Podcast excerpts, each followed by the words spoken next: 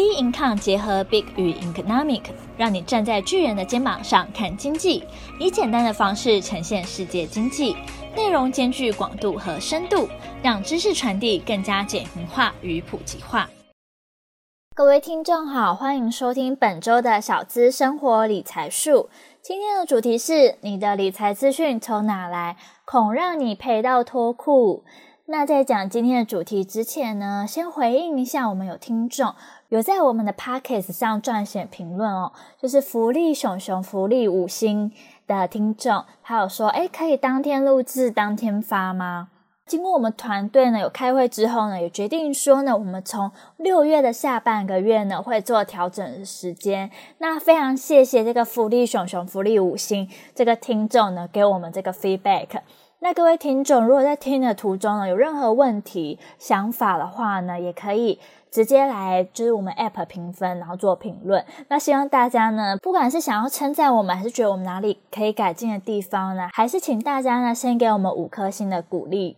那也谢谢各位听众那么久以来呢，就是对我们这个频道的支持。喜欢我们的话，也可以订阅，那也可以 follow 我们的 IG，还有我们的脸书的粉丝专页。那在聊这个理财资讯前呢，啊，先跟大家闲聊一下好了。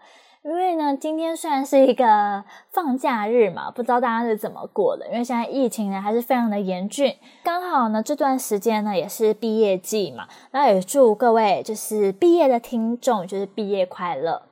那很多人呢都因为疫情的关系没办法参加毕业典礼，用线上的方式，可能多多少少会觉得就是很可惜啊。欢迎大家呢可以跟我们分享一下你对于毕业的恐慌啊、焦虑啊，或者是说。接下来的挑战可以到我们 Instagram 跟我们做互动咯。OK，那我们现在进入我们的主题，因为现在哦，投资理财这件事真的是超级夯，不断的报道，不断的报道，也会让大家呢一直想要进入这个市场。包括说啊，几天之内、几个月之内赚了多少钱，或者说，哎，国小生也开始买股票，等等等等因素，感觉上好像，诶，投资股票还蛮简单的哦。那我们今天就来深入探讨一下说，你知道这些新闻到底怎么样的产生吗？什么样的新闻最吸引人吗？其实呢，一定会先有一个吸引人家的标题，就是一篇成功新闻的要素，它它可以激发大家的讨论，那也可以让发这篇文的作者呢有打像鸡血般的动力。但是这个文章的含金量或是文章的品质呢，其实啊，或许呢，写这篇文章的人并没有思考到这么多。他只是把这些资讯稍微润饰过，就直接发送给大众这样。但是这样的讯息到底真的能让投资者参考吗？所以说啊，有些时候都会让人家怀疑说呢，到底呢是我们这些受众在挑选资讯呢，还是写文的作者在投放资讯给大家呢？为什么会这样提呢？是因为其实，在上个月，就是五月六号的时候，不知道大家有没有看到一篇新闻？因为呢，在上个月的时候，五月六号。有一个名嘴呢，是一个分析师，然后他配合曹手呢，在节目中推荐了三十二档股票，吸引散户买股。那从中呢，套利了四千多万元，四千多万。那检调呢，也开始搜索这名涉案的分析师。那他就是涉及在节目上呢操纵股票，那这个就是违法的事情。这也可以看出啊，今年投资市场真的是有够夯的，投资者越多呢，其实市场就越乱。那我们从二零二零年新开户数呢来看，它就是往年来最多的。那消息真的是满天飞，相信呢现在很多的财经网红、财经 YouTuber、财经部落客，真是比起以往还要多，并且它的热度呢也是很高的。那这些资讯啊如雪花般的飞来，但是要如何解读这些资讯呢？其实就是在市场获利的重点哦。我相信多多少少呢。有在做股票，那是从部落客啊、网页上、电视上、YouTube 啊、新闻上找资料的人，应该多少会有一点感觉。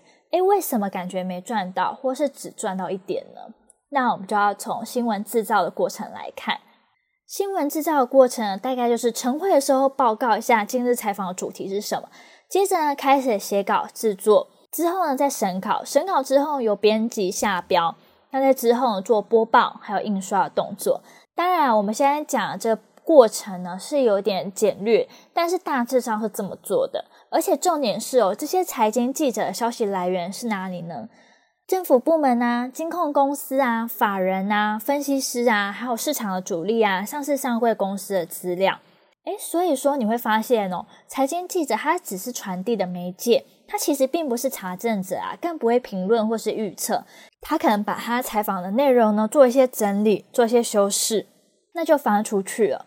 而且通常散户得知的讯息呢，算是最最最外层了，因为最核心的那一层一定是公司的内部，再是大股东，再是比较大的金主或是主力，接下来是。记者的资讯，那记者的资讯呢，再发给这些市场上非常庞大的投资者。所以说，为什么大家讲说，诶，投资不要从媒体开始？第一点呢，是因为时效性，资讯贬值的程度是非常快的。第二点是资讯的多样，那一般人通常习惯是直接吸收，尤其是投资的新手，其实你缺乏了试读的能力。在第三点是媒体的操纵。那它可能有置入性广告，这些广告呢，有些时候是非常精细的放在内容中，非常难以的察觉或是辨识。就像刚刚所提到的，股市人名嘴从这些节目当中套利了四千万元，那你身为散户的话，其实一开始可能也相信他，或是很难发觉说到底有什么不同。但是呢，其实你就陷入了媒体操纵的陷阱当中。那其实，在这些人云亦云的时代当中，社群也是常常有群主讨论。那提供讯息买卖的群主，在人多嘴杂下，究竟是帮别人抬价，还是帮别人解套？我之前有听过我朋友呢，有遇过一个状况，他进一个群组之后，那个群组呢，最主要提供标的的，我就把它称为主持人好了。那这个主持人提供一个标的给大家，大家就去买。那那个主持人也有 PO 对账单，那他叫大家去买，那他 PO 出来对账单的时候没有码干净，竟然是他自己是卖的，就可见的啊，有些时候怎么会去相信？市场上的这些陌生人，他跟你没有任何关系。真的要谨记一件事哦，免费的午餐是最贵的。那我们就回到说，你怎么来解读这些新闻？第一点，我们可以用数据来判断，比如说呢，我们看一下他的财报，看他的营收状况，或是去公开资讯观测站，也有很多这间公司的资讯。在第二点，市场上有口碑讲者的观点，哇，那这个的话呢，你必须要多方的去参考，多方的去观望。因为呢，一时之间只相信一个人的话，很有可能这人是不正确，所以是多方的去听，甚至呢，多方的查资讯，还有国外的新闻，多方的去参考，是不需要不断去验证、长期追踪这个可信度还有可行性的。那再来呢，怎么样可以去研究这些投资呢？第一个就是我刚才提到的，可以看公司的财报。第二个，研究基本面、技术面。技术面的话，可以研究线图；基本面的话，可以看这间公司它的获利状况。那它未来呢，到底会不会赚钱？还有呢，尝试多种投资的方式。第四个呢，可以寻求专业的机构。第五个，不要进群组寻求安全感，因为很多人觉得说，诶，这群组有几百个人，这么多人都在里面，应该不是骗人的吧？其实呢，你怎么会知道呢？因为真正在操控的。不是这些群组当中的散户，而是想要丢特定讯息的这个主持人哦。所以说呢，在这个资讯爆炸的时代，能够吸收到的讯息真的是非常非常多，但有时候却沦为被操作对象及帮别人抬价的局面。那我们呢，反而说不要再看媒体，不进群组，而是呢自己研究尝试。现在相较起来，真的是会比较花时间。但你想看看哦。这种花时间总比被骗、被套牢或成为别人的垫脚石好。你花这些时间研究，总比你啊、呃、赔钱啊花这些学费来得好，并且呢会更有底气的面对你自己投资的状况。那我们今天的小资生活理财术就到这边结束。不知道大家呢有没有曾经进过群组，或是有什么被骗的经验吗？